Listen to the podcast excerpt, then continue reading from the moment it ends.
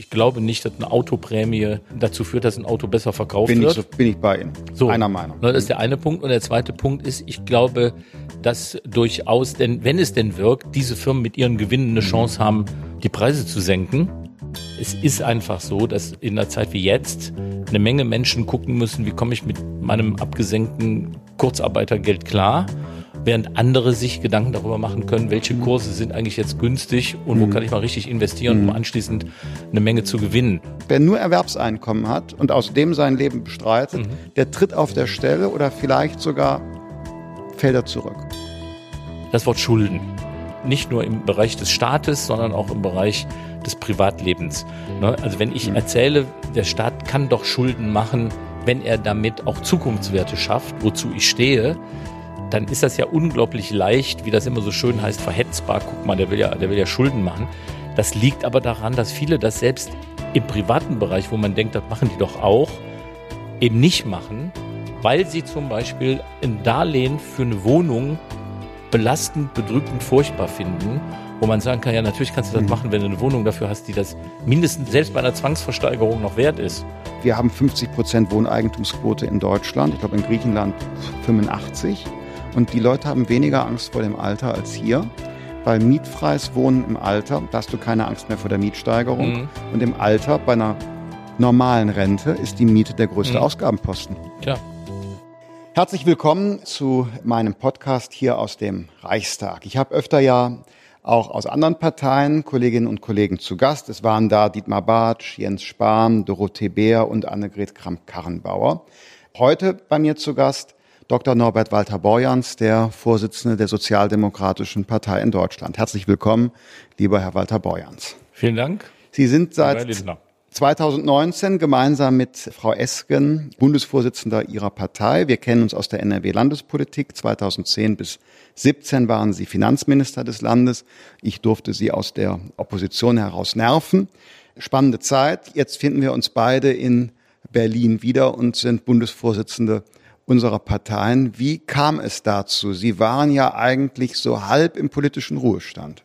Ja, man sieht sich immer zweimal, kann man nur sagen. Ja, das stimmt. Ich bin eigentlich nach dem Ausscheiden aus der Landesregierung 2017 der Auffassung gewesen, dass ich mich jetzt nicht als Politrenten auf das Sofa setzen will, sondern ich habe ein Buch geschrieben und zwar mal so versucht zu verarbeiten, wer nimmt eigentlich alles Einfluss auf die Steuerpolitik, auf die Einnahmenpolitik, wie ging unsere Debatte damals und wie funktionierte das mit Wolfgang Schäuble als Bundesfinanzminister. Und da hat sich dann angeschlossen eine ziemlich intensive Reihe von Lesereisen oder besser gesagt Diskussionsveranstaltungen, weil ein Sachbuch liest man ja nicht eine Stunde vor. In der Zeit passierte dann eben das Desaster mit der Europawahl, dem Rücktritt von Andrea Nahles. Und es kamen dann ziemlich viele immer im Rahmen dieser Veranstaltung auf mich zu und haben gesagt, sag mal, also mit diesen Themen müsstest du eigentlich doch Sozialdemokratie wieder ein Stück nach vorne bringen können. Also es war nicht sozusagen der Impuls, dass Andrea zurücktrat und ich gesagt habe, so, jetzt ist meine Ruhestandzeit zu Ende, ich trete an, sondern das war schon ein längerer Prozess. Aber der begann praktisch mit dieser intensiven Diskussion zwischen Flensburg und Holzkirchen im Süden von München. Wie sind Sie eigentlich zur SPD gekommen? Gab es eigentlich andere Parteien, die für Sie in Frage gekommen wären oder war immer schon klar, die ist es?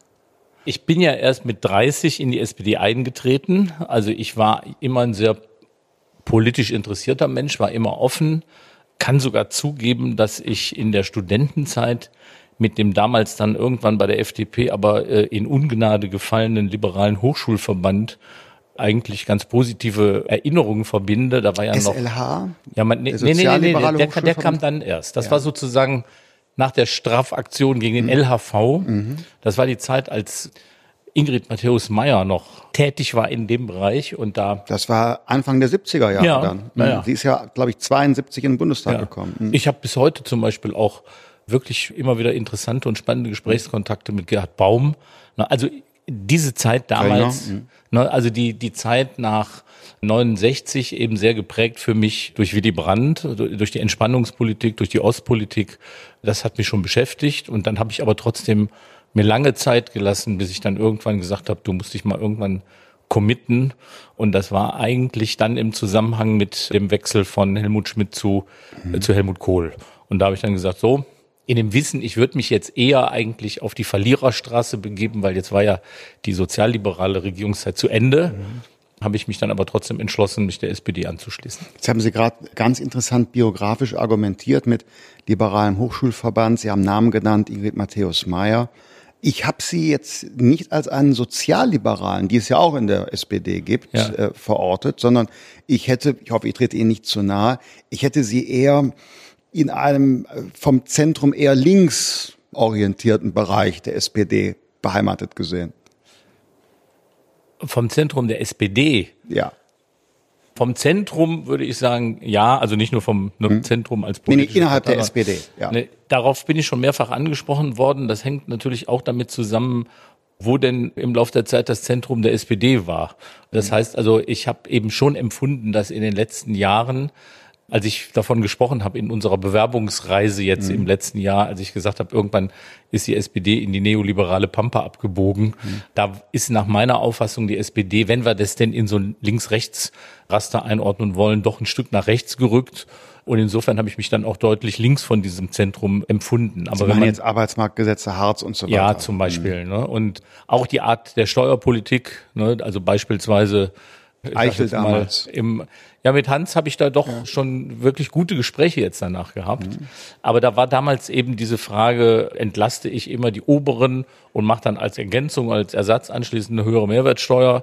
Also das war nicht so nach meinem Geschmack. Mhm. Und insofern würde ich da sagen, okay, dann habe ich natürlich mhm. links von der Mitte auch in der SPD gestanden oder stehe da. Wenn wir aber mal auf diese Zeit, die wir gerade biografisch beschrieben haben, zurückgucken, dann würde ich sagen, dann war ja selbst auch damals dieser liberale Hochschulverband eher, ich sage jetzt mal, im linken Spektrum, obwohl er sozusagen die, wenn man so will, studentische Organisation der FDP war. Total, das waren Zeiten, als auch Vordenker der FDP wie Karl Hermann Flach, da vorne ist das äh, grüne Buch, die sprachen davon, Liberalismus und Marxismus zusammenzudenken. Das kann man nur aus der Zeit verstehen. In Leverkusen gab es mal einen Beschluss, dann auch in diesen Jahren, der Jungdemokraten, unserer damaligen mhm. FDP-Jugendorganisation, wir sind in der Zeit vor meiner Geburt, also ich spreche jetzt nur aus der Lektüre und nicht aus eigenem Erleben, die wollten so zwei Wege gehen, mhm. um die Gesellschaft zu verändern, auch durch die FDP mhm.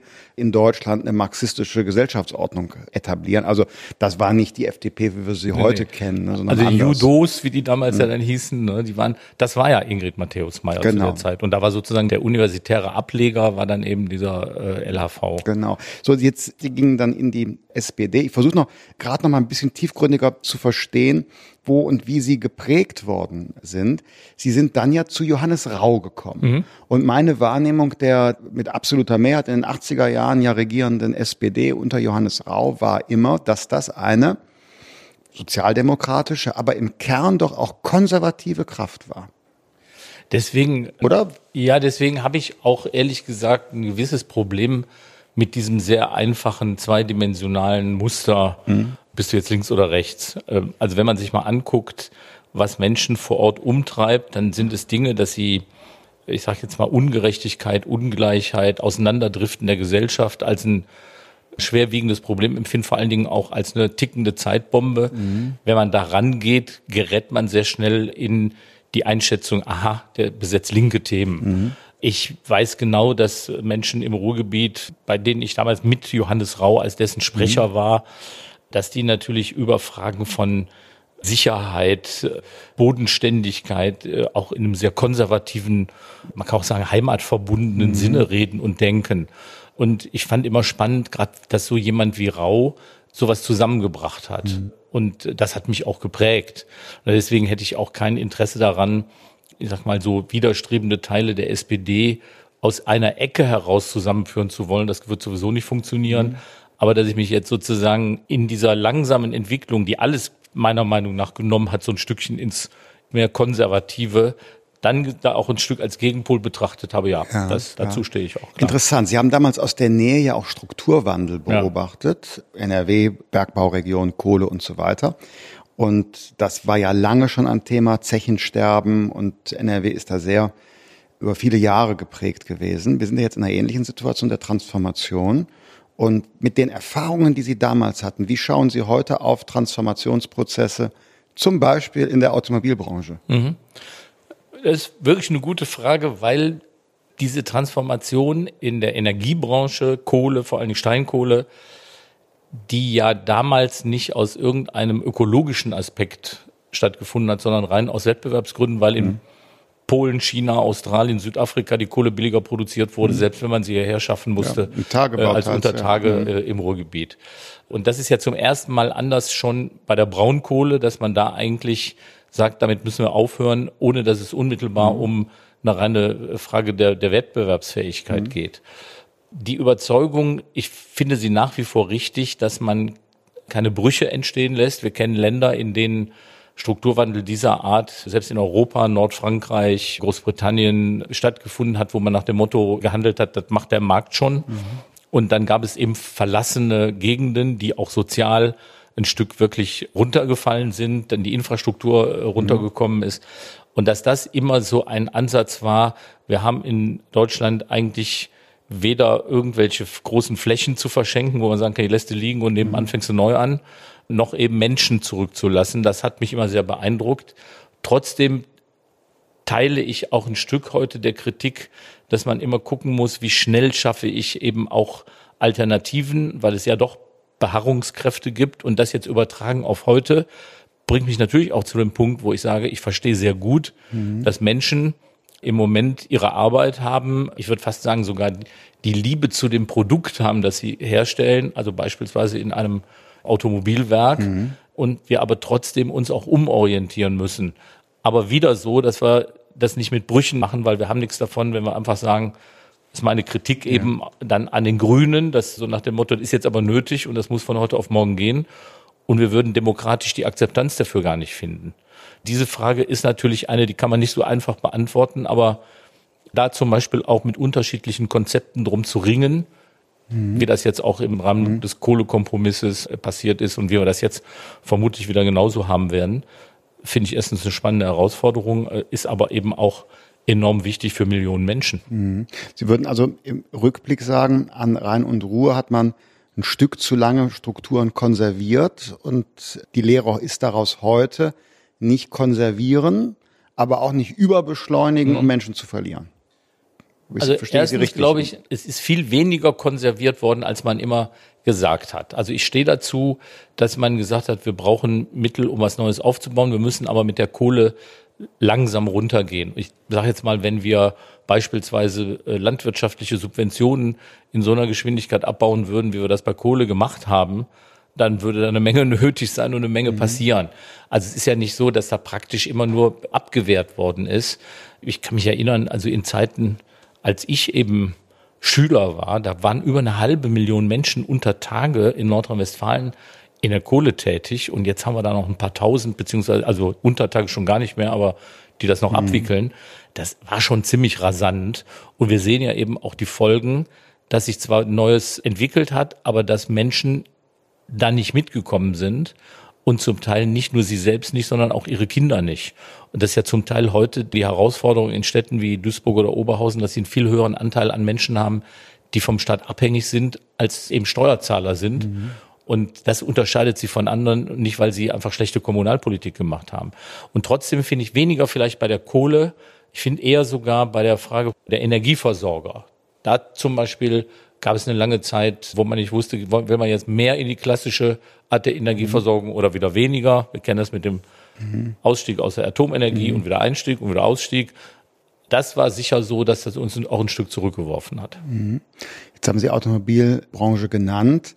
Da gab es jetzt ja, wie soll ich sagen, Enttäuschungen, konnte man in den Zeitungen lesen, über die Positionen der SPD. Ich fand es sehr nachvollziehbar mhm. zu sagen, wir machen keine Kaufprämie für eine Branche, übrigens auch nicht für eine Branche, die in den vergangenen Jahren Milliarden Gewinne erzielt hat. Die Wirkung ist auch beim letzten Mal schon bei der sogenannten Abwrackprämie, ich sag mal, umstritten gewesen. Also ich kann es nachvollziehen in der Sache. Äh, trotzdem ein mutiger Schritt, weil in den Belegschaften ja nun wirklich viele Unterstützerinnen und Unterstützer der SPD sind, die auf sie gesetzt haben. Mhm. Das ist insofern echt, ich glaube, fast das spannendste Thema des halben Jahres, in dem ich jetzt Vorsitzender bin, weil es mich wirklich erstens sehr persönlich in mehrfacher Hinsicht betrifft Und zweitens, weil ich da auch sehe, wie zum Teil ja ein Stück Politik auch auf dem Rücken der besorgten Beschäftigten mhm. betrieben wird. Also erstmal, ich bin seit den 80er Jahren, ich war einer der Mitbegründer des Verkehrsclubs Deutschland, dieses ökologischen mhm. Verkehrsclubs. Mhm. Ich glaube, wir haben damals mit 14 Leuten diesen Verein gegründet und ich gehörte zu den 14 und war sogar mal zeitweise, ich glaube 1990, war ich mal stellvertretender Bundesvorsitzender und ähm, habe das dann aufgegeben, damit ich nicht im Ehrenamt sozusagen in Konflikt mit der Tätigkeit in der Staatskanzlei des Landes Nordrhein-Westfalen geriet. Das waren eben Punkte, wo wir natürlich auch kritische Positionen zu dem, was die Landesregierung machte, hatten. Also erstmal bin ich von daher überzeugt davon, dass wir Mobilität neu denken müssen und zwar nicht erst jetzt, sondern ja, seit 34 Jahren. Das ist der eine Punkt. Der zweite ist, dass natürlich eben eine Krise für viele eine schwere Belastung ist. Sie ist gleichzeitig aber natürlich auch eine Chance, Schlüsse zu ziehen und zu sagen, ein paar Dinge, wenn wir die jetzt wieder anschieben, dann schieben wir die ein bisschen anders an, als einfach nur in die alte Spur zurück. Erst recht, wenn dafür die Allgemeinheit mit ins Risiko mhm. gehen soll.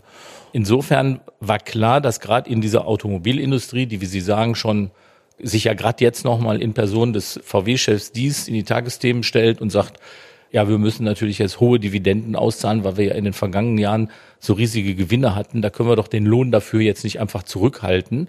Also damit zu sagen, ja, wir hatten große Gewinne und die Verluste dieses Jahres, die müssen wir leider von euch ausgeglichen kriegen, weil wir müssen ja mhm. erst noch den Lohn für die Gewinne auszahlen. Das war schon so ein Punkt, wo ich gesagt habe, Leute, also es geht nicht so, dass ihr im Kanzleramt anruft und bestellt und dann wird geliefert. Trotzdem jetzt wieder das Gleiche wie eben mit dem Strukturwandel für mich stand dann fest, es kann nicht sein, dass einfach ein Produkt im Preis rabattiert wird. Und ich sag mal, wir kommen aus Nordrhein-Westfalen, da gibt's einen hochwertigen Küchengerätehersteller, der zum Beispiel teure Waschmaschinen produziert. Wieso gibt's denn dafür keinen Rabatt? Der würde vielleicht sogar eher durch einen Rabatt jetzt ein bisschen mehr verkauft als ein Auto, das ein Jahresnettogehalt eines durchschnittlichen Einkommensbeziehers kostet, der jetzt nicht unbedingt, wenn er das nicht braucht, nur weil es billiger ist, ein neues Auto kauft. Also erstmal war ich von der ökonomischen Wirkung nicht überzeugt, nicht von der Art, wie da die Automobilindustrie Forderungen stellte, trotzdem aber von der Besorgnis der Menschen, die da arbeiten. Und dann haben wir ja etwas gemacht, dass wir gesagt haben, wir verbessern die Abschreibungsmöglichkeiten für alle gewerblichen und Industriebereiche. Wir machen Verlust- und Gewinnverrechnung möglich für alle. Wir investieren oder wir stützen Investitionen in der Automobilindustrie. Also am Ende kommen da 10 Milliarden für die Automobilindustrie raus und die schicken ihre Leute los und sagen, guck mal, die mhm. Sozialdemokraten haben euch verraten, nur weil sie den Kaufpreis, den wir gerne reduziert haben möchten, nicht reduziert haben. So was ärgert mich dann mhm. auch. Ne? Und wenn dann die Gewerkschaften merken, unsere Beschäftigten vor Ort, für die ist das ein Strohhalm und sie klären dann nicht mit auf, ja, dann habe ich auch Diskussionsbedarf mit den Gewerkschaftsführern, mit mhm. denen ich mehrfach die Woche rede. Also wird nicht miteinander geredet, ist definitiv, das ist nicht zutreffend. Mhm. Vielleicht erklärt sich das auch mit so einer gewissen, wie soll ich sagen, schon vorher spürbaren Distanz. Ich meine jetzt nicht Gewerkschaften SPD, sondern speziell der Automobilbereich. Ich erinnere mich, dass letztes Jahr im Dezember, ich glaube in der Frankfurter Allgemeinen Sonntagszeitung, ein Beitrag war aus Rüsselsheim, und da wurde ein Opelaner zitiert. Und der sagte, also hier wählt keiner mehr SPD. Wir wählen jetzt Protest, also AfD oder FDP. Und Stimmt, also, Sie haben ja mal versucht, den Oberarbeiterführer zu spielen, immer noch. In der, in, der, Welt mal darauf geantwortet ja, habe. Aber, ja aber, aber, aber, immer noch können wir gleich gerne drüber was sagen. Also jetzt äh, unabhängig davon, wir sehen uns nicht als Protestpartei und anders als die AfD leugnen wir den Klimawandel nicht. Aber da steckt ja was drin, nämlich das Gefühl, dass die Leute, die sagten, dass eben selbst stolz sind auf ihre Produkte, toller Verbrennungsmotor, Diesel, weltweite Spitzentechnologie, wird politisch nicht mehr gewertschätzt. Es wird auf Technologien, etwa batterieelektrische Antriebe, gesetzt, die eine viel geringere Beschäftigungstiefe haben, wo man weiß, bei den Zuliefern, die Getriebe machen, das findet nicht mehr statt. Und Treiber dieser, ich sage mal, grünen Mobilität, das ist doch die Partei, für die ich hier das Parteibuch hatte geklebt habe. Der Opa war schon drin und, mhm. und da war man stolz und Betriebsrat und so weiter. Und mir geht es jetzt gar nicht um unseren Wettbewerb um diese Wähler, mhm. sondern um die Frage, ob die Menschen nicht ein Stück politische Heimat verlieren, weil sie sich in ihrem Alltag nicht abgeholt fühlen und auch Fragen haben, wie sinnvoll mhm. das ist. Also erstmal habe ich da großes Verständnis für. Es ist so, ich werde zum Beispiel nächste Woche nach Köln fahren und dann rede ich mit dem Betriebsrat von Ford. Ford mhm. Ich habe jetzt Anfang Juli äh, in Frankfurt bei der IG Metall eine Diskussionsrunde mit Betriebsräten verschiedener Automobilunternehmen. Also das Letzte, was ich machen möchte, ist mich irgendwo in den Elfenbeinturm zurückziehen und zu sagen, wie es richtig geht und wer da äh, mhm. am Ende verliert, äh, der hat selber Pech gehabt. Das war immer SPD und es ist auch das, was mich in der SPD verankert, mhm. dass ich mir natürlich angucke, mhm. was heißt das für die Menschen. Ich weiß aber eben auch, dass wenn wir da einfach nur die alte Spur wieder aufnehmen jetzt mhm. nach der Krise, dass dann die Gefahr, dass da Arbeitsplätze verloren mhm. gehen, möglicherweise größer ist, auch wenn sie den Betroffenen jetzt nicht so erscheint. Ich weiß, dass SPD in dem Punkt immer das Problem hat, ein Stück zwischen den Stühlen zu sitzen, weil sie einerseits Erwartungen hat von auch von jungen Menschen, die sagen, was ist mit der mhm. Und mhm. auf der anderen Seite unmittelbar betroffene Beschäftigte ansprechen muss. Mhm. Aber nochmal, ich glaube, erstens, ich glaube nicht, dass eine Autoprämie dazu führt, dass ein Auto besser verkauft bin wird. Ich so, bin ich bei Ihnen. So, einer Meinung. Das ist der eine Punkt. Und der zweite Punkt ist, ich glaube, dass durchaus, denn wenn es denn wirkt, diese Firmen mit ihren Gewinnen eine mhm. Chance haben, die Preise zu senken. Also interessanterweise machen es ja jetzt plötzlich welche, interessanterweise nicht Deutsche in der Radiowerbung, die dann sagen, übrigens, von uns kriegt er jetzt die gesenkte Mehrwertsteuer und noch die Prämie, die der Staat nicht gibt, noch obendrauf. Mhm. Auf einmal funktioniert das. Ne? Mhm. Und da sage ich dann, nee, dann gehe ich gerade als jemand, der sich ja auch mal mit Finanzen eines Landes beschäftigen musste und durfte, damit um und sage, dann ist das sinnvoller, wenn ich sage, wir erleichtern mhm. euren gesamten Entwicklungs- und Produktionsbetrieb. Mhm. Auch für die modernen Verbrennungsmotoren, die ihr jetzt noch baut. Aber wir geben auch einen Anstoß, und das ist ja diese Prämie. Jeder weiß, dass es noch gar nicht so viele Elektroautos gibt. Die ersetzt ja nicht diese Verbrennerprämie. Die Verbrennerprämie wird ersetzt durch die steuerlichen Begünstigungen oder Vergünstigungen und durch diese Gewinn- und Verlustverrechnung. Das andere das ist, so, ein, so ein Indiz oder so eine Indikation zu sagen, Leute, in die Richtung muss es gehen. Das ist die, genau, die konkrete ja. Situation. Das, da habe ich Ihre Position verstanden. Was mich so nachdenken macht, ist eben die Frage, wenn ich SPD mir vorstelle, so in der Vergangenheit. Das war immer eine extrem technologiefreundliche, technologieoffene Partei.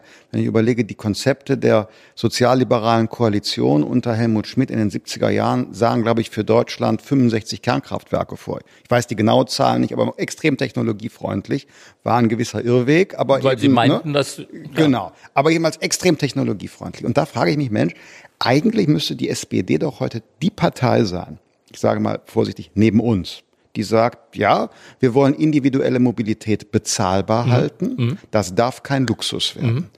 Ähm, man kann den Leuten nur was wegnehmen, wenn man ihnen eine bezahlbare Alternative gibt, die ökologisch ja. verantwortbar ist. So, und dann müsste doch eigentlich die SPD sagen, wir wollen das gleichzeitig mit guter Beschäftigung verbinden, Strukturbruch vermeiden. Jetzt kommt die Pointe dann müsste eigentlich die SPD den Grünen sagen, hey, ihr Grünen und ihr Christdemokraten, ihr seid auf dem Holzweg, wenn ihr nur Elektroautos mit Batterie wollt. Wir sind die Partei, wir sind auch offen für Wasserstoff. Wir mhm. SPD, wir haben die energiepolitische Kompetenz seit Jahrzehnten, wir machen synthetische Kraftstoffe. Mhm. Das ist unser Thema. Und dann haben wir die Flotte sogar ökologisch, ja. ohne sie zu verändern, umgestellt. Das müssten doch eigentlich, oder könnten das nicht, frage ich mal, SPD-Themen sein auch. Ja, sind sie ja auch. Also erstmal ist es so, dass in dem Konjunkturpaket ja auch das Thema Wasserstoff drin ist. PKW aber ausdrücklich ausgeschlossen. Ja, das, der Punkt, ja, der Punkt ist der, dass eigentlich zumindest was jetzt Stand der Wissenschaft und der Technik ist, alle sehr übereinstimmend sagen, dass diese Übersetzung von Strom in Wasserstoff und von Wasserstoff in Antrieb, wie die das immer so nennen, liegt bei kleinen Gefäßen mhm. weniger bringt. Also da ist es ineffizient. Es ist gut im Bereich Busse und LKWs. Deswegen ja auch dieses Umrüstungsprogramm mhm. und da auch übergangsweise natürlich mit der vorhandenen Technologie, also auch Diesel. Und es ist gut und richtig bei Schiffen und es ist gut und richtig bei Flugzeugen. Und im Pkw-Bereich ist es im Augenblick, das klingt schön und natürlich würde ich ja auch wieder meine Hoffnungen dran knüpfen, wenn ich jetzt Getriebehersteller bin, mhm. ne, dass ich sage, ja, da hätte ich ja lieber einen Verbrennungsmotor, der ein Getriebe braucht. Und niemand behindert ja auch da Entwicklung, genauso wie niemand behindert, dass jetzt diese Erleichterungen für die Automobilindustrie übergangsweise auch nochmal in eine Verbesserung der gegenwärtigen Technologien gesetzt wird. Ne, aber es ging einfach darum, dass wir gesagt haben, Wasserstoff ist für den Bereich, den ich eben benannt habe und was zum Beispiel diese Industriestandorte in Deutschland angeht, auch wichtig, Stahl, hm. also grünen Stahl herstellen zu können, weil ansonsten wir da konventionell wenig wettbewerbsfähig sein werden gegen China oder Indien oder anderen. Und das andere ist eben zu sagen, ja, wir haben da mal einen Akzent gesetzt mit Elektromobilität in Bezug auf Pkw. Da gehört aber auch zur Technologiefreundlichkeit dazu, zumindest auch mal eine Weichenstellung in Richtung Technologie zu stellen und nicht zu sagen, wir gucken mal, entwickeln alles nebeneinander, irgendwas wird vielleicht auch irgendwann mal kommen. Ja. Das wäre also, so ein marktwirtschaftlicher ja. Zugang. Ne? Ja. Konjunkturpaket haben Sie schon genannt. 130 Milliarden Euro hat die Große Koalition beschlossen. Sind einige gute Dinge drin. Wasserstoff, eher könnte es noch mehr sein als weniger, finde ich äh, prima. Bildung, guter Punkt Gesetz, könnte eher noch mehr sein als zu wenig, aber ist ja typisch. Opposition sagt gut, aber im Zweifel zu wenig, ich üblich. Ne? Fand es ähm, jedenfalls bemerkenswert, wie Opposition damit umgegangen ist. Also dass man einerseits merkte, klar sucht man nach einem Haar in der Suppe, mhm. klar gibt's auch immer ein Haar in der Suppe und B gibt's aber auch Suppe. Es gibt auch Suppe, ja, es gibt auch, auch äh, Suppe. Also das ist ja verstehbar, auch Kosten der Unterkunft ja. zu übernehmen bei den Kommunen, wenn man die stärken will, um auch zu investieren in Kitas und Schulen, dann ist das, wie ich mhm. finde, das bessere Mittel als die Altschulden zu übernehmen, weil gar nicht so viel Zinsen zahlen gegenwärtig in den kommunalen Haushalten. Also ist Suppe da, um Ihr Bild aufzunehmen. Ich persönlich bin bei der Mehrwertsteuer unsicher. Hätte es eine Möglichkeit gegeben, dass die SPD sich durchsetzt, den Soli für 90 Prozent schon am 1.7. entfallen zu lassen? Das ist ja Ihr Vorschlag ja, gewesen. Kann da, ja wie kann das an der Union scheitern? Verstehe ich nicht. Ja, ich verstehe es auch nicht, zumal die Gründe, warum es äh, schon vor diesem Koalitionsausschuss an den Unionsparteien gescheitert ist, ja offenbar keine Rolle mehr spielten, als sie dann den gesamten Soli schnell abschaffen wollten. Die Begründung war ja, das geht nicht. Ich finde, dass gerade in diesem Bereich der Anreiz, ein Stück mehr Kaufkraft zu schaffen für kleine und mittlere Einkommen zu mehr Konjunktureffekt geführt hätte. Bin ich ganz Ihrer hätten. Meinung. Ja. Dauerhafte Entlastungswirkung für kleine und mittlere ja. Einkommen. Sie wissen, wir wollen Soli auch für alle abschaffen, aber wenn man jetzt erreicht hätte zum ersten siebten, das war glaube ich Ihr Vorschlag, ein halbes Jahr, ja, ja. zum ersten siebten schon mal für 90 Prozent, also 50 Prozent des Volumens. Also ich glaube auch, das wäre ein größerer Hebel gewesen und günstiger sogar als die Mehrwertsteuer ja. zu senken. Ja, man hätte zum Beispiel ja auch, also selbst wenn man gesagt hätte, ich kriege das jetzt nicht hin, dass ich genau sehe, was hat denn jemand im August verdient und was hat er im Mai verdient mhm. und das eine ist noch mit Soli und das mhm. andere ohne. Man hätte auch sagen können, am Ende des Jahres äh, zahlst du den halben Soli. Zahlst also, den halben äh, Soli. Äh, ne, also äh, das wird nicht genau dasselbe gewesen, aber in der Wirkung mhm. wäre es äh, sehr vergleichbar gewesen. Bei der Mehrwertsteuer, das kann man so oder so sehen. Das eine ist, dass die Mehrwertsteuer ist regressiv. Das heißt, wenn man sie erhöht und sie wird weitergegeben, trifft sie immer kleine Einkommen zu einem höheren Anteil, weil die mehr ausgeben müssen als die hohen. Insofern habe ich ja schon anfangs gesagt, das war für mich auch ein Teil so meiner sozialdemokratischen Prägung, dass ich gesagt habe, immer Spitzensteuersatz senken und Mehrwertsteuer erhöhen ist nicht gerade das, was ich mir unter gerechter Steuerpolitik vorstelle. Insofern wäre es jetzt logisch zu sagen, senkt man sie wieder. Wir wissen aber alle, spätestens seitdem FDP und CSU ja mal die Mehrwertsteuer für Hotels gesenkt haben, dass da die Hotelpreise nicht gesunken sind. Warum haben Sie eigentlich diesen Steuersatz nie wieder erhöht? Das steht sogar im Wahlprogramm, weil das mit diesem Koalitionspartner, mit dem Sie sie gesenkt ja. haben, nicht wieder zu machen war. Ne? Ist immer noch, äh, steht immer noch auf dem Zettel. Ne? Aber ich habe dafür ja dann auch auf anderem Wege geholfen, indem ich gesagt habe, okay. Die Bettensteuer dann, haben Sie eingeführt. dann muss es eine Bettensteuer geben. Ne? Ja, Was war, war in Karlsruhe auch schwierig, glaube ich. Das ja, Thema, ne? aber ne? ja. vielleicht, aber da, können wir, da machen wir mal einen eigenen Podcast drüber, weil da können wir eine Dreiviertelstunde drüber reden. Ist im Übrigen in anderen Großstädten der Welt eine ganz übliche Angelegenheit, dass sie eine City Tax haben, aber mhm. bei abgesenkter Mehrwertsteuer mhm. für die Hotels. Aber ich will nur sagen, also da hat er nicht gewirkt. Jetzt sagen wir hier einfach mal, die drei Prozent senken und zwei Prozent für die abgesenkte Mehrwertsteuer, kostet 20 Milliarden Einnahmen und diese 20 Milliarden gehen definitiv in den Wirtschaftskreislauf. So. Irgendwohin, ich, ja. Ich würde jetzt natürlich sehr dafür plädieren zum Verbraucher, weil es eine Verbrauchersteuer mhm. ist. Wir wissen aber alle, dass beispielsweise kleine Restaurants, kleine Kneipen äh, ziemlich zu knapschen haben im Augenblick. Und wenn die jetzt das Bier nicht um fünf Cent billiger machen, ehrlich gesagt, wird mich das nicht auf die Barrikaden treiben. Mhm. Also insofern ist die Frage, dass nicht der gesamte Teil weitergegeben wird, das glaube ich auch. Ich fände nur wichtig, dass es nicht genau an mhm. den Stellen einbehalten wird, also angefangen vom Internethandel bis äh, zu äh, mhm. Großgeräten und ähnlichen Dingen, wo das mhm. wirklich viel ausmachen würde. Und da kommt es auch darauf an, dass wir mit Verbraucherinnen und Verbrauchern und mit auch Verbraucherverbänden wirklich ein Stück genau hingucken. Ne? Und die werden auch nicht sagen, wenn das Bier immer noch 1,40 kostet in Köln und nicht 1,35, dann ist das ein Skandal. Aber die werden schon hingucken und sagen, ob die Lebenshaltungskosten insgesamt ein Stück gesunken sind, dann wäre es schon wert. Und die muss auch beschränkt erstmal gesenkt sein, weil wenn sie das nicht wäre, wird ja der Anreiz auch jetzt zu konsumieren, der wäre Das wäre genau, mein, ist genau meine Frage jetzt. Also ich hoffe in unser aller Interesse, dass ja. die Maßnahme ihre Wirkung nicht verfehlt, auch wenn man über Alternativen vielleicht nachdenken kann. Jetzt aber zu dem von Ihnen gerade angesprochenen Punkt, die zeitliche Befristung. Wie realistisch ist das? Nächstes Jahr wird der Bundestag gewählt. Möglicherweise haben wir im Dezember eine sehr kritische Situation am Arbeitsmarkt, in der Wirtschaft.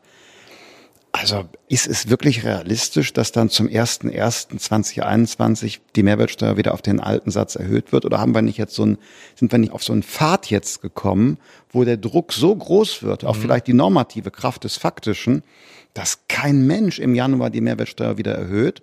Und dann haben wir Einnahmeausfälle von 40 Milliarden mhm. Euro im Jahr, im nächsten Jahr. Und das hat natürlich Auswirkungen. Also dann kann selbst die SPD den Soli nicht mehr senken, wenn die 40 Milliarden der Mehrwertsteuer sind, geschweige denn, dass wir ihn ganz abschaffen könnten und, und, mhm. und. Dann haben wir in einer Maßnahme alles gebunden. Sehen Sie mhm. die Gefahr nicht? Ja, natürlich ist das eine Gefahr. Wir wissen das auch. Äh, spielt dann auch Opposition eine Rolle, wenn äh, ein Wahljahr ansteht und wenn man sagt, Moment mal, was machen die da? Die wollen das Leben wieder teurer machen.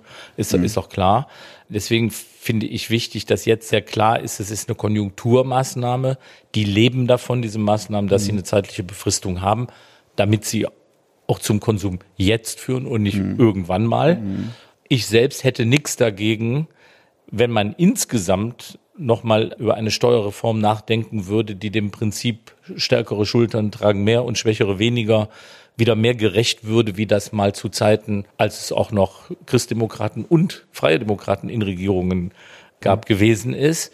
Allerdings, ich glaube nicht, dass das eine Frage ist, die sich dann am 1.1.21 mhm. stellt. Ne? Also dann wäre tatsächlich dieses weniger von den indirekten Steuern, die die kleineren im Zweifel mehr belasten und mehr von den direkten, der richtige Weg. Aber das ist sicher nicht was, was jetzt direkt die Alternative mhm. ist zu dem, was wir jetzt beschlossen haben. Ja, ist eine Langfristperspektive, ja. aber das wird sicherlich eine Frage auch der Auseinandersetzung bei der nächsten Bundestagswahl ja, sein. Wie geht's haushaltsfinanzpolitisch langfristig ist eine weiter? Menge, wenn die dann einfach nur wegfielen, ja. weil Druck gemacht würde, ein zeitlich befristetes Instrument zu entfristen. Ja, das wäre bitter, weil jeder Spielraum für eine Reform, etwa der Lohn- und Einkommenssteuer, müssen wir ja. im Detail nicht einer Meinung sein, aber äh, zumindest so Punkte wie Mittelstandsbau, ja. kleine und mittlere werden überproportional in Anspruch mhm. genommen. Bei dem, da gibt's ja Common Ground, mhm. äh, aber da ist dann jede Möglichkeit weg, wenn es nur in der Mehrwertsteuer ist. Und was, was Sie mit Helmut Kohl gesagt haben, man muss natürlich sich erinnern, da hatten wir ein paar Millionen Arbeitslose. Kohl und Kinkel damals wollten ja die Einkommensteuer senken. Oskar Lafontaine hat es im Bundesrat seinerzeit verhindert. Mhm. 98 gab es den Wahlerfolg von Gerhard Schröder und sind Sie vielleicht anderer Meinung als ich, aber die Steuerreform Schröder-Eichel, die hatten finde ich, guten Beitrag geleistet dazu, dass das Land wieder wettbewerbsfähig wurde und Arbeitsplätze geschaffen wurden. Also man kann darüber streiten. Sie hat ja. zumindest auch eins bewirkt. Sie hat in dieser Zeit, wo keiner so richtig drauf guckt oder das bestätigen will, auch zu einem erheblichen Anstieg der Staatsverschuldung geführt. Mhm. Weil es ist nämlich immer, es wird ja immer so getan, senkt die Steuern, ist jedenfalls oft ja so eine liberale mhm. Haltung, senkt die Steuern und dann geht die Wirtschaft mhm. dermaßen ab, dass du mehr Steuern einnimmst als mit dem höheren ja, das Steuersatz. Voodoo, das genau. Ja. Also den hat es, glaube ich, mal in Brasilien gegeben, mhm. als sie 60 oder 65 Prozent ja, Einkommensteuer hatten. Aber normalerweise passiert mhm. das eben nicht. Sie haben, wenn sie die Steuern senken, einen Ausfall an Staatseinnahmen. Und dann muss man eben drüber reden. Es hat allerdings, da gebe ich Ihnen recht, ich glaube sogar nicht ganz ohne Zutun damals über den Bundesrat seitens der rheinland-pfälzischen Landesregierung mit Beteiligung der FDP so diesen ja. Druck gegeben, sie mhm. eben viel stärker zu senken im oberen Bereich bei der Spitzensteuer als geplant war. Also da kann ich jetzt nicht erkennen, dass das der wirklich große Wurf war. Wir haben damals aus verschiedenen Gründen eine Menge wieder angestoßen, das stimmt. Mhm. Es hat eben auch ein Stück dazu geführt, dass dieses Thema Ungleichheit eines ist, das wir nicht zur Seite schieben können. Und das wird auch in der Folge einer solchen Krise wieder eine Rolle spielen. Denn es ist einfach so, dass in einer Zeit wie jetzt eine Menge Menschen gucken müssen, wie komme ich mit meinem abgesenkten Kurzarbeitergeld klar während andere sich Gedanken darüber machen können, welche mhm. Kurse sind eigentlich jetzt günstig und wo mhm. kann ich mal richtig investieren, um mhm. anschließend eine Menge zu gewinnen. Und darüber muss man reden, weil das ein Stück am Ende auch Sprengstoff für Gesellschaft ist und wirtschaftlich bremst. Also darüber reden wir jetzt dann gerne gleich noch kurz. Schröder-Eichel damals, nur weil jetzt nicht das nochmal aus der ja. Vergangenheit, und ich sah damals nur einen Fehler. Die steuerfreie Möglichkeit, Beteiligungen zu veräußern da ist enorm viel Geld verloren gegangen. Das waren die riesigen Löcher bei Körperschaftssteuer mhm. und bei der Gewerbesteuer. Während bei der Einkommensteuerreduzierung da beim Satz 42,5 damals war das schon, ne, von runter.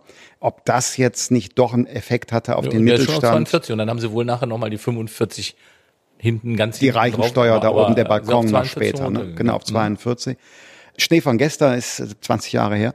Über die Verteilungsfrage kann man ja. sprechen, finde ich auch. Und vielleicht sind Sie überrascht, wenn ich sage, ich sehe in Deutschland auch ein Verteilungsproblem, dass diejenigen, die etwas haben, auch schneller und immer mehr bekommen. Und zwar insbesondere wegen der Situation Notenbankpolitik. Wir haben Immobilienpreise, die steigen, Aktienmärkte, die enorm hausieren, mhm. auch durch Notenbankeingriffe, Gemälde, automobiles Kulturgut und so weiter. All das steigt. Wer nichts hat, mhm. wer nur Erwerbseinkommen hat und außerdem sein Leben bestreitet, mhm. der tritt auf der Stelle oder vielleicht sogar fällt er zurück. So, und das ist eine große gesellschaftspolitische Herausforderung, damit umzugehen. Also erstmal finde ich ja, ich meine, ich wusste ja schon immer, dass es bestimmte Berührungspunkte gibt, über die man reden mhm. kann, aber ich finde diesen natürlich besonders interessant. Wo ich widerspreche, aber auch Leuten aus der eigenen Partei widerspreche, ist dieses auch wieder gelernte Muster, das ist alles die Notenbankpolitik. Ich war ja in Nordrhein-Westfalen zuständig dafür, auch Anleihen sozusagen mit zu platzieren, die sich ja nicht nur berechnen aus dem, was kommt an Neuverschuldung hinzu, sondern was ist jährlich, was, was wälzt sich jährlich mhm. um, also was ist die Brutto-Kreditaufnahme und die ist in so einem Land wie Nordrhein-Westfalen an die zwischen 15 und 20 Milliarden mhm. Euro. Und das ist jetzt nicht eine Sache, die man sich bei der muss man äh, kurz Sparkasse erklären. Also sind Anleihen, die auslaufen, die, muss man, die man nicht ne? tilgt, sondern wo man sagt neu finanzieren, genau, also die man ne? tilgt, aber wofür man eine neue, neue aufnehmen braucht. muss. Mhm. Und andere, die vielleicht noch dazukommen. Ja. Aber der Hauptteil ist einfach nur das Verlängern der bestehenden. Mhm. Und das ist eine Menge. Das holt man sich nicht bei der Sparkasse in der Nachbarschaft, sondern zum Beispiel in Südostasien. Also dann macht ein Finanzminister eines des größten Bundeslandes mit seinen Experten, die er da im Ministerium hat, eine sogenannte Roadshow und fährt dann so in, innerhalb von einer Woche nach Kuala Lumpur, Jakarta, Seoul, also diese super schönen Reisen, wo man drum beneidet wird, aber durch drei mhm. Klimazonen, fünf mhm. Zeitzonen und übernachten im Flugzeug fährt, ist echt super. Aber es stellt dann fest, ich sage das jetzt mal ganz platt, wie viel Kohle da ihre Anlage sucht die ist einfach eine Liquidität, die unglaublich groß ist. Und wie die mittlerweile fixiert sind auf nur noch ganz wenige Länder, die sie für sichere Häfen halten, wo sie ihr Geld anlegen wollen. Und das hat mit Draghi oder jetzt Lagarde überhaupt nichts zu tun. Die strömen auf uns ein. Wenn die mitkriegen, in einem Land ist so eine Anlage genauso sicher wie beim Bund insgesamt, weil das wissen sie nicht so genau. Das muss man ihnen dann mhm. mal erklären, können sie sofort nachprüfen, mhm. aber die brauchen erstmal sozusagen diese Geschichte. Mhm. Dann schieben die sozusagen für nix das Geld in diesen sicheren Hafen. Und das ist ja auch das, warum Deutschland von der Schwäche anderer profitiert. Weil je mehr wegfallen als Konkurrenten um dieses Geld, mhm. Desto weniger bleiben übrig. Und wir haben zum Teil, das muss man mal sagen, heute Anleihen, selbst auf Landesebene, die 40, 50 Jahre Laufzeit haben und ein Prozent oder 1,5 Prozent mhm. kosten. Ne, weil die sagen dann lieber länger und wenigstens einen Zins als 30 Jahre minus 0,8 oder sowas. Und damit entsteht ja eben auch so ein Druck auf die Zinsen und der schafft eben auch diese Ungleichheit. Das heißt, das ist eine globale Problematik, die eine europäische Notenbank nur bedingt aufheben könnte. Es kommt die Thema, Alterung der, viel mehr drüber reden. Es kommt eine ja. Alterung der Gesellschaft ja. hinzu. Da Klar. ist also viel Altersvorsorgevermögen in einer alternden genau. Gesellschaft da. Das hat auch Anlagedruck. Also gibt eine Reihe von Faktoren, die Einfluss nehmen eben darauf, dass wir keine gefühlte Inflation bei den Alltagspreisen haben, mhm. aber eben wer ein Haus hat, mhm. profitiert. Klar. Ohne was zu tun. Genau. Und die Frage ist, wie geht man damit um? Und wenn wir vielleicht so grob bei der Problemanalyse vielleicht übereinstimmen, trennen sich möglicherweise die Wege bei dem, was zu tun ist. Die haben ja Vorschläge gemacht, Bodenwert, Steuer, heißt die so? Hieß ja, die so? wobei ich, also das immer so beschrieben worden ist, als wollte ich jemanden, der in seinem Häuschen wohnt und das Häuschen wird mehr wert, quasi den Mehrwert während des Wohnens im Haus abnehmen. Das ist natürlich Quatsch. Es geht Sondern, darum, ja. es geht darum, dass wenn man mit Immobilien spekuliert, mhm. beziehungsweise wenn der Boden auf einmal im Preis enorm viel wertvoller wird aufgrund einer staatlichen Entscheidung, zum Beispiel Bauland draus zu machen, dass das durchaus etwas ist, was der Staat auch ein Stück abschöpfen darf. Also ich mhm. komme aus einem ländlichen Umfeld von Düsseldorf und Krefeld, zu dem sie auch eine gewisse Beziehung, glaube ich, haben. Und da sind damals, ich kann mich erinnern, in meiner Kindheit, da sind unglaublich viele Landwirte zu Multimillionären mhm. geworden, ne, weil sie im mhm. Gemeinderat beschlossen haben, wir machen jetzt aus unserem Acker mal Wohnland. und plötzlich war das Ding, ich weiß nicht, wie viele, 15-fache mhm. wert. Ne, die haben heute Farmen in Kanada und sonst mhm. wo. Und da würde ich jetzt mal sagen, so privat kann Boden am Ende nicht sein, der begrenzt da ist und auf den die Menschen insgesamt einen Anspruch haben. Da unterscheiden man, wir uns dann möglicherweise. Ja, gar nicht so sehr. Ich bin zum Beispiel ein großer Freund der guten alten Idee der Erbpacht. Mhm. Dass man, ne, also. Können Sie mit Hans-Jochen Vogel sich mal ja, zusammensetzen? Ja, öffentlich in, also eine Idee im angelsächsischen Raum ja, in London. Viele städtische Filetgrundstücke gehören unverändert der Stadt bzw. dem Staat und werden für 99 Jahre per Erbpacht vergeben. Das begrenzt übrigens auch die Wertentwicklung, weil man nämlich ne, äh, abdiskontieren muss. Mit jedem Jahr steigt nicht nur aufgrund der Nachfrage, sondern weil die Dauer zurückgeht, sinkt auch. Also begrenzt. Da, Aber da muss ich jetzt mal sagen, da hatte ich ja im Landtag Nordrhein-Westfalen mit einem ganz speziellen freidemokratischen Fraktionskollegen, den sie hatten, immer viele Diskussionen, ja. der da durchaus aber andere Töne angeschlagen hat, wo es immer Wer darum ging, das war Ralf Witzel, ja. ne, mit ja. dem ich so. äh, viel diskutiert habe darüber. Es machte manche Sitzungen des Haushalt- und Finanzausschusses mhm. zeitlich sehr, sehr mhm. lang, hat aber nicht dazu geführt, dass wir uns nicht heute auch kollegial begegnen, wenn wir über solche Klar. Themen reden. Das ist überhaupt keine Frage. Aber da ging es eben genau darum, dass wir gesagt haben, wir müssen darauf achten, dass das Land, das jetzt noch in kommunalem Eigentum ist, dass es nicht einfach nach dem Motto, wir machen eine Ausschreibung und wer bietet, kriegt das und dann ist es weg, was zur Wohnungsnot in vielen Städten beigetragen mhm. hat, das war schon eine harte Auseinandersetzung in diesem konkreten Fall, jedenfalls zwischen SPD und FDP. Ja, absolut. Wir haben auch natürlich unterschiedliche Nuancen. Ich würde auch nicht sagen, dass man gar nichts privatisieren kann von Bauland, aber eben auch nicht nur Erbpacht. Ist eine Frage, wie viele Flächen stellt man bereit? Ich hatte immer so ein bisschen den Eindruck bei der damaligen rot-grünen Regierung in NRW, dass der grüne Teil sehr darauf geachtet hat, auch bloß keine zusätzlichen Räume, also Böden ja. überhaupt freizugeben, überhaupt für Wohnbebauung oder Nutzung, mhm. sondern bloß nicht weiter versiegeln. Aber anderes Thema. Ich würde nur bei dieser Frage, wie gehen wir mit der Vermögensschere? Bei den Einkommen habe ich vielleicht ein weniger Problembewusstsein als Sie oder sehe es nicht so kritisch, aber Vermögensschere. Eigentlich müsste es doch ein Anliegen gesellschaftspolitisch sein, mehr Menschen überhaupt in die Lage zu versetzen, Eigentum zu haben, Wohneigentum vielleicht auch ein bisschen Aktien sparen, privilegieren, dass sie nicht nur gesetzliche mhm. und betriebliche Rente haben, weil dann kämen die ja auch, also würden ja beteiligt werden an dieser Wertsteigerung, dieser Vermögenspreisinflation. Wäre das nicht auch ein Gedanke wert in so einer sozialen Marktwirtschaft? Man sagt, na, man soll ohnehin nicht alle Eier in einen Korb legen. Wir schaffen jetzt eine Politik, die auch Menschen ermöglicht, so als zusätzliche Säule der Altersversorgung stärker am Kapitalmarkt sich zu engagieren nicht so teuer und bürokratisch wie bei Riester, wo vor allen Dingen nichts gegen Riester, die das anbieten, aber ich habe manchmal das Gefühl, diejenigen, die es anbieten, haben mehr davon als die, die einzahlen, sondern es ein Stück öffnen, aber jedenfalls Menschen zu Eigentümern mhm. zu machen.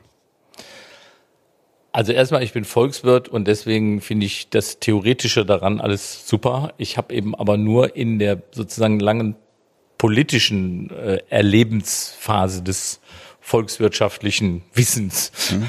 habe ich eben auch so äh, gemerkt, was daran eben nicht so läuft, wie man sich das vorstellt. Ich glaube, dass ein Staat, ein hochentwickelter Industriestaat gut daran tut, dass er eine, ich sage jetzt mal, öffentliche Grundversorgung, also auch was die Rente angeht, sicherstellt.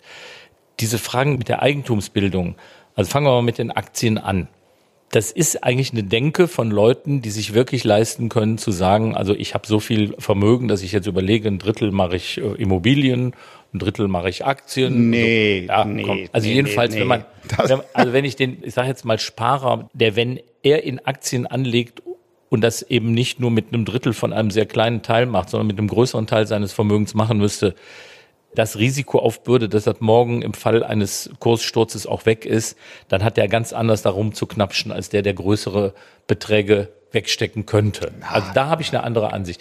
Der zweite, das war mal der zweite mhm. Punkt noch, Wohneigentum. Ich bin der Letzte, der Menschen verwehren möchte, dass sie die Wohnung, in der sie wohnen, auch besitzen oder dass sie ihnen gehört. Was ich nur mitkriege, ist, das ist ja in Deutschland nicht zum Teil nur oder zu einem großen Teil nicht bloß eine Sache mangelnden Kapitals, sondern ich kenne selbst so viele Leute, die sich eine Eigentumswohnung jedenfalls noch vor zehn Jahren, hm. im Moment ist es also ein bisschen schwieriger, hätten kaufen können. In Deutschland ist dieses, gibt so ein paar Werte, die anders funktionieren als schon in der Nachbarschaft. Wir sind eine Mieternation, wollen ja, Sie sagen. Also es fängt schon damit hm. an, das Wort Schulden nicht nur im Bereich des Staates, sondern auch im Bereich des Privatlebens. Ne? Also wenn ich mhm. erzähle, der Staat kann doch Schulden machen, wenn er damit auch Zukunftswerte schafft, wozu ich stehe, dann ist das ja unglaublich leicht, wie das immer so schön heißt, verhetzbar. Guck mal, der will ja, der will ja Schulden machen.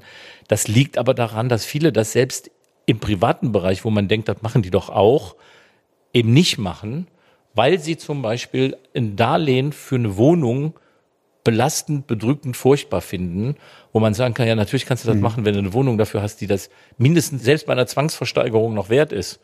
Also wir haben so ganz bestimmte Sachen. Schulden, private wie öffentliche, Bargeld, solche Dinge. Da ist die Finanzkultur in Deutschland. Die ist speziell. Die ist echt speziell. Ja, ich stimme Ihnen zu. Beim Bargeld durch Corona hat sich ein bisschen was mhm. verändert.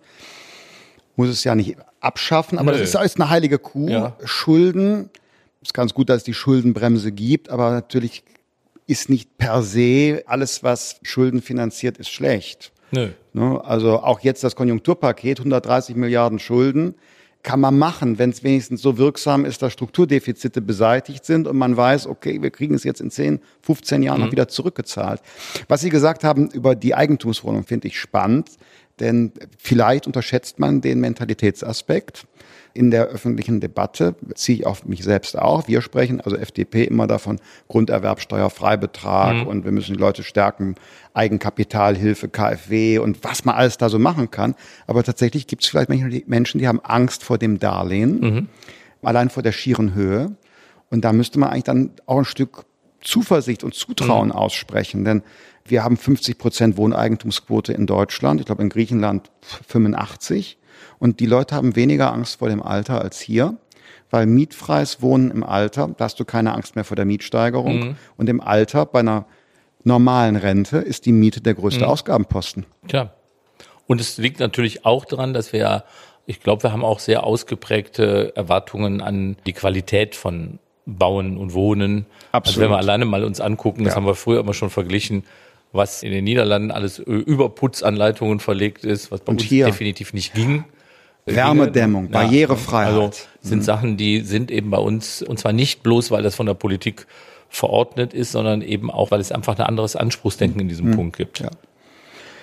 Herr Kollege, sag ich mal, wir haben jetzt eine Stunde gesprochen. Ich habe jetzt noch nicht die Hälfte der Themen abge oh. abgefragt, die ich mir vorgenommen habe. Also das war die Folge eins einer war, längeren Serie. Genau, wir machen das jetzt dann äh, regelmäßig. Ja. Ich danke Ihnen sehr, dass Sie der Einladung gefolgt sind und ich sag mal, viel Erfolg, solange er uns nicht schadet. Ja, das ist schön und deswegen müssen in den folgenden Folgen natürlich dann auch mal die Punkte rauskommen, wo deutlich wird, wo der eine dem anderen den Erfolg nicht gönnt. Okay.